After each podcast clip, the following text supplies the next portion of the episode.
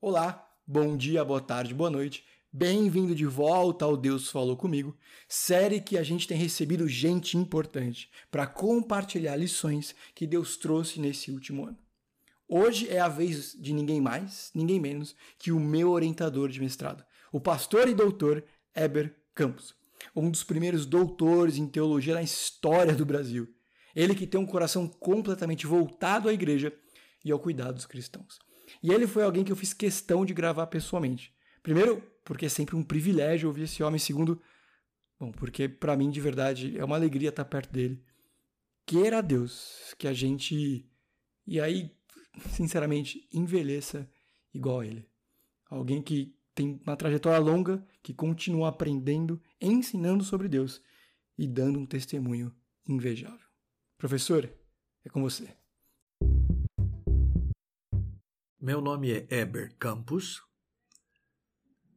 e eu quero lhes falar alguma coisa que eu tenho aprendido já há algum tempo na minha vida. E eu estou falando a jovens cristãos. E quero dizer-lhes que o Senhor me ensinou na palavra dele que vocês crentes ainda não são filhos de Deus. Uau! Isso pode soar estranho para você, porque você vai dizer assim: eu sempre aprendi na igreja que nós somos filhos de Deus. Afinal de contas, a Escritura diz que todos aqueles que o receberam, deu, Deus deu a eles o poder de serem chamados filhos de Deus. Então, eu, nós aprendemos, ou eu aprendi, você vai dizer, que eu sou filho de Deus uma vez que eu creio em Jesus Cristo. Antes de eu explicar essa minha frase esquisita, né, que você não é filho de Deus ainda, quero lembrar que há, há várias maneiras da salvação, da redenção nossa ser vista. Ela pode ser vista juridicamente quando tratamos da redenção como justificação, onde Deus paga a conta nossa. A redenção pode ser vista comercialmente, quando é dito que fostes comprados por preço. E a salvação tem uma conotação que é vista na vara familiar, a noção de sermos adotados filhos de Deus. Quando eu disse há pouco que você não é filho de Deus, eu falei parcialmente uma verdade. Eu diria que você é filho de Deus, mas não é ainda. Você já ouviu alguma coisa em teologia dizendo que existe alguma coisa que já aconteceu e outra coisa que ainda está por acontecer? De fato, você tem razão no raciocínio seu, logicamente, que você chegou a pensar de que você é filho de Deus porque você crê em Cristo Jesus. E esta é uma verdade, eu não posso negar isto. Entretanto, é, não é uma verdade completa. É, eu leio para você Romanos, capítulo 8, que diz a respeito do fato de nós não sermos ainda filhos de Deus por uma razão. Eu leio Romanos 8, 23. Esta é a verdade que eu aprendi, que eu quero compartilhar com vocês. E não somente ela, a criação, mas também nós, que temos as primícias do Espírito, igualmente gememos em nosso íntimo, aguardando a adoção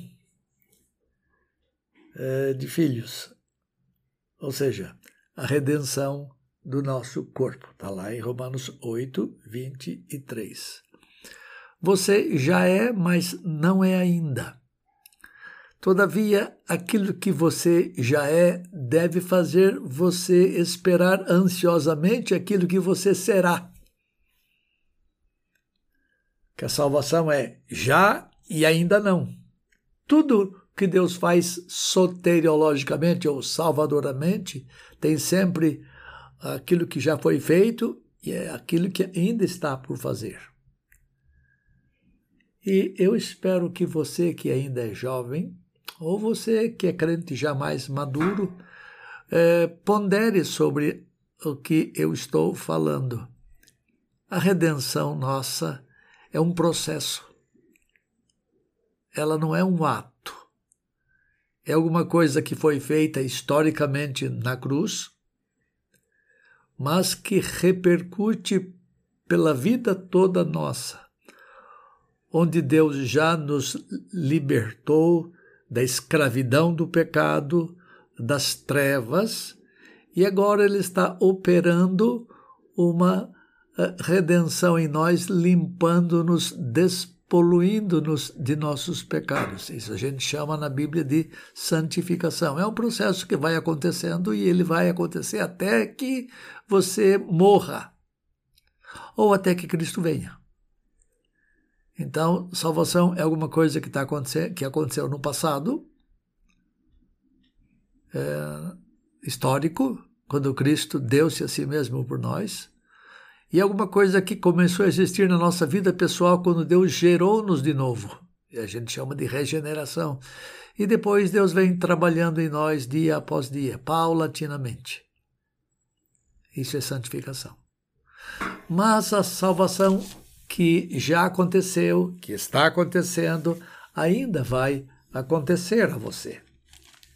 E essa salvação que vai acontecer a você eh, não diz respeito simplesmente à glorificação sua, mas ao fato de você vir a ser filho de Deus, porque a redenção que Deus preparou para eh, você é completa, ela envolve todo o seu ser. Ela envolve a sua alma e envolve o seu corpo. E curiosamente, o corpo é a última coisa que Deus mexe. Deus tem trabalhado na sua vida eh, todos os dias e todas as estações, e Ele vai trabalhando em você até que Ele complete em você o trabalho dele. Só que o completamento do trabalho dele se dará no último dia, quando houver a ressurreição. E Romanos uh, 8, 23 diz que nós igualmente gememos no nosso íntimo, aguardando a adoção de filhos. E ele explica: o que é a adoção de filhos? A redenção do nosso corpo. E a última coisa que Deus faz em você é arrumar a sua externalidade ou a sua é, exterioridade. No fundo, a parte que você mais ama, provavelmente em você, seja o seu corpo. É, mesmo para irmos para o culto, nós nos enfeitamos, nós nos arrumamos, botamos as melhores roupas e e nem sempre nós cuidamos da nossa alma para adorar a Deus. A gente chega todo estropiado uh, para o culto, preocupado, cheio de, de, coisas lembrando no culto que não deviam ser lembradas, e, e você não se preocupa muito com sua alma, mas você se arruma bem. Nós nos aprontamos para que nós mostremos aos outros algumas coisas boas que nós gostamos de apresentar. Mas eh, é curioso que da parte de Deus não acontece nada na nossa fisicalidade até que ele venha. Deus não mexe em nada, ao contrário. Eu sou um velho que estou falando para vocês, eu tenho 74 anos, e eu sinto perfeitamente que os anos vão passando e as coisas vão se deteriorando em mim. E Deus não vai fazer nada por mim no meu corpo redentoramente, redentivamente. Ele não vai fazer até que ele venha. Então a redenção do corpo é parte daquilo que a Bíblia chama de adoção de filhos. E eu não sei exatamente o que, que você pensa disto. é, nós vivemos muito preocupados com aqui e com agora, com já. E, especialmente moços, é, não olham muito para o futuro, não. Eles gostam do aqui e do agora e se esquecem do que está por acontecer. E nós nos envolvemos tanto com as preocupações deste presente tempo que nós não ligamos muito para o que Deus vai fazer é, em nós. Por nós, ele já fez muita coisa. Ele já fez tudo, na verdade. Mas em nós, ele está limpando a alma, mas no corpo ele não limpou nada. Mas vai chegar um dia em que você vai ser renovado. Se você estiver vivo na vinda de Cristo, você vai ser, num piscar de olhos, transformado. Todavia, se você eh, já estiver morrido, quando Cristo voltar, você será ressuscitado. E então a redenção de Deus se completa em você. Agora, eh, lembra, Paulo era um cara fantástico, um cara a quem Deus se revelou de muitas maneiras. Ele tem uma frase aqui que eu queria que você tomasse como sua para para sua meditação, para sua ponderação. É igualmente gememos em nosso espírito. Isto é, nós ansiamos como a criação anseia pela renovação dela. No verso anterior, no verso 22 de capítulo 8 de Romanos, diz: Porque sabemos que toda a criação a um só tempo geme Paulo fala que nós também gememos. A ideia de ansiar alguma coisa que está por vir. Eu sei que você vai começar a ansiar por coisas futuras quando começar a haver tribulações grandes na sua vida. Especialmente quando você ficar gravemente enfermo e eu espero que isso não aconteça, mas uma hora vai acontecer porque você vai morrer de enfermidade, queira ou não, goste ou não. Ah, você vai se defrontar com coisas que estão lá na frente. Então você vai ansiar, você vai gemer, falando: Senhor, vem, vem e restaura a minha saúde, mudando o meu corpo, tornando completamente redimido. Isso acontece na ressurreição. Ou você pode começar a pensar nessa matéria quando você começar a ser perseguido por amor a Cristo Jesus. Então, quando você for perseguido por causa da, do testemunho de Jesus Cristo, você vai começar a ponderar sobre esse este aguardo da adoção de filhos, que é a redenção do corpo você geme no seu espírito, você ans vai ansiar no seu espírito que isso aconteça. Uh, você que tem pai, você que tem avô, que é cristão, eles passam por lutas que você ainda não passou. Certamente eles têm pensamentos sobre essas coisas do futuro mais facilmente do que vocês.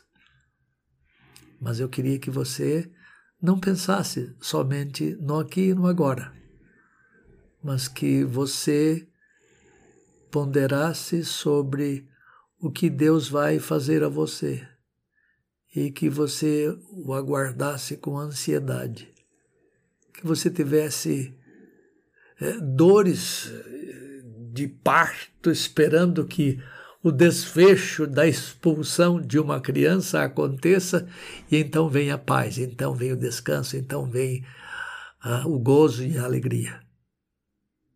Mas enquanto isso não acontece,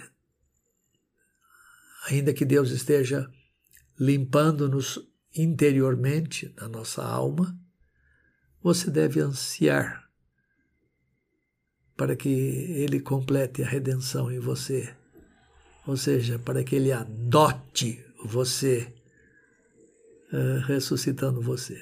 Lembra, você já é filho de Deus mas ainda você não é. Ou seja, Deus já começou a redenção em vocês, ele tá, em você. Ele está continuando a redimir você, santificando a sua alma. Mas ele vai é, adotar você. E Paulo chama essa adoção de, de filhos de, de ressurreição, a redenção do corpo. Pensa que Deus vai fazer a coisa completa. Deus não faz as coisas pelas metades. Ele começa limpo, é, perdoando a nossa, nossa alma, limpando a nossa alma. Ele vai deixar por último o seu corpo. Ele vai fazendo as coisas na ordem inversa. Provavelmente você quereria primeiro ter o corpo uh, limpado e depois a alma, mas não é assim. Deus tem os seus planos e ele vai executá-los de uma forma extraordinária. E vai ser assim como num abrir e fechar de olhos. Bom, isso vai ser a sua transformação se você estiver vivo na vinda dele. Mas no dia final, ele vai proclamar em som retumbante. E todo mundo vai sair do túmulo, inclusive você. Só que você vai aparecer é, de forma gloriosa, onde você verá o efeito da obra de Cristo sobre você, isto é, a ressurreição de Cristo sendo aplicada a você. Então você será, na sua totalidade, uh, você verá uma salvação completa em você. Pensa nisto. Pondera nestas coisas. Pondere no, no que ainda está por acontecer. E olhe que é muita coisa que está por acontecer. Você já é filho de Deus, mas você ainda vai ser. E espere com ansiedade esse dia. Gema interiormente esperando ser redimido do cativeiro dos seus pecados plenamente. Deus o abençoe. Tenha um bom dia.